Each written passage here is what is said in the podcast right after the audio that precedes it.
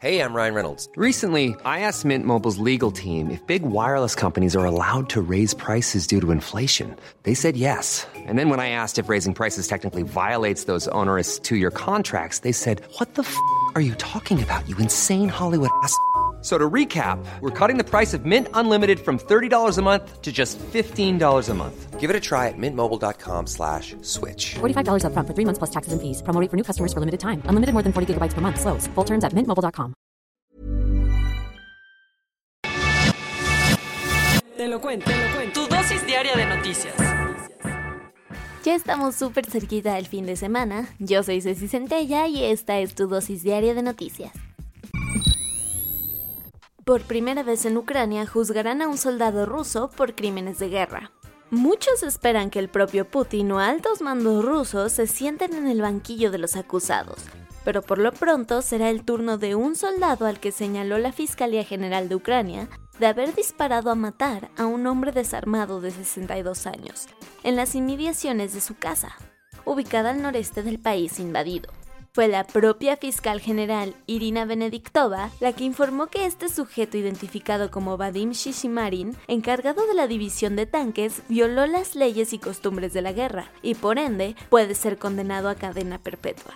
Mientras tanto, los representantes de la Unión Europea no pudieron alcanzar un acuerdo en las conversaciones que tuvieron en Hungría este miércoles para echar a andar el plan que en teoría gradualmente eliminaría el petróleo ruso del continente, quitando así una de las fuentes de ingreso más importantes que tiene Putin para financiar su invasión declararon inconstitucional limitar la posesión de marihuana. ¿Ya se podrá quemarle las patas al diablo a gusto? No necesariamente.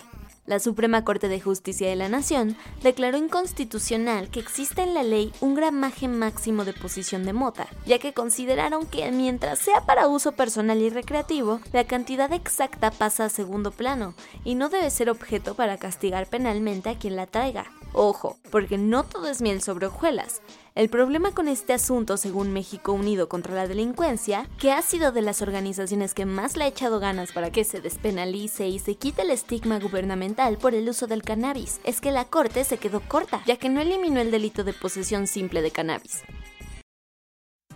Al gobierno de la Ciudad de México no le quedó de otra más que hacer público el tercer informe de DNB sobre la línea 12. Con la cola entre las patas, el gobierno de Claudia Sheinbaum presentó el documento y mostró las inconsistencias y contradicciones técnicas y científicas que a sus ojos presenta esta tercera entrega, que por primera vez habla de fallas en el mantenimiento como una de las causas del accidente que dejó sin vida a 26 personas. De acuerdo con el gobierno, DNB no hizo la documentación e investigación de la hipótesis en el tramo espejo de la línea 12, una sección súper parecida a la que se cayó que podría servir como referencia para ver qué salió mal. Eso sí, el gobierno de la CDMX de lo que no dijo mucho es que la fiscalía local le dio carpetazo casi inmediato a la investigación contra Florencia Serrania, la directora del metro en el momento de la tragedia.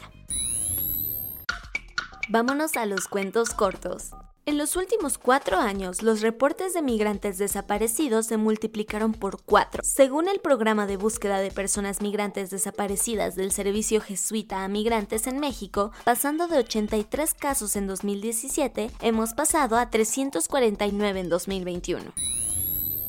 De acuerdo con la Fiscalía de Nuevo León, la principal línea de investigación que tienen en el caso de Yolanda Martínez, la joven de 26 años desaparecida y encontrada recientemente, es que cometió suicidio. Esto sin tener los resultados de la autopsia y solo porque encontraron junto a ella un mensaje escrito. Así pasó con Devani, donde muy quitados de la pena hablaron de un supuesto accidente. La conocida periodista palestina estadounidense Shirin Abu Akleh, que trabajó por años para Al Jazeera, fue asesinada con un disparo a la cabeza por parte de fuerzas israelíes en un tiroteo en contra de pistoleros palestinos que tuvo lugar en Cisjordania. Así lo denunció su medio y el Ministerio de Salud palestino, que además informaron que ella portaba un casco y chaleco con el que mostraba que era prensa. En respuesta, el ejército de Israel negó desde su cuenta de Twitter el hecho y culpó a los disparos armados palestinos como los responsables.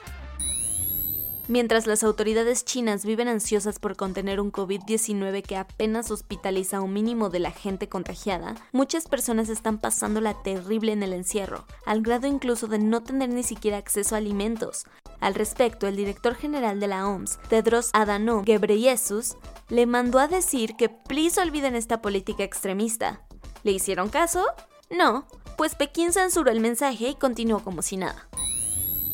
La lucha por el aborto libre y seguro en Estados Unidos ha reiniciado. Ahora los demócratas están intentando salvaguardar este derecho con una iniciativa de ley que busca adelantarse a la votación de la Suprema Corte que parece quiere tumbar este importante precedente. El tema es que los republicanos se interpusieron a las intenciones demócratas. Fueron 51 senadores quienes votaron en contra, frente a 49 a favor.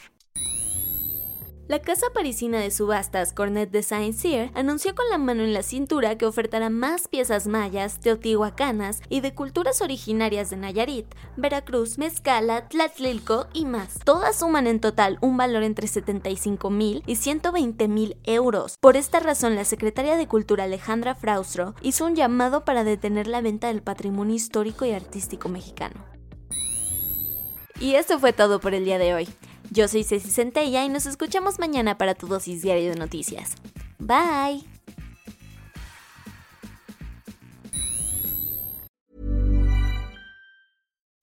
When you make decisions for your company, you look for the no-brainers. If you have a lot of mailing to do, stamps.com is the ultimate no-brainer. Use the stamps.com mobile app to mail everything you need to keep your business running with up to 89% off USPS and UPS. Make the same no-brainer decision as over 1 million other businesses with stamps.com. Use code program for a special offer. That's stamps.com, code program.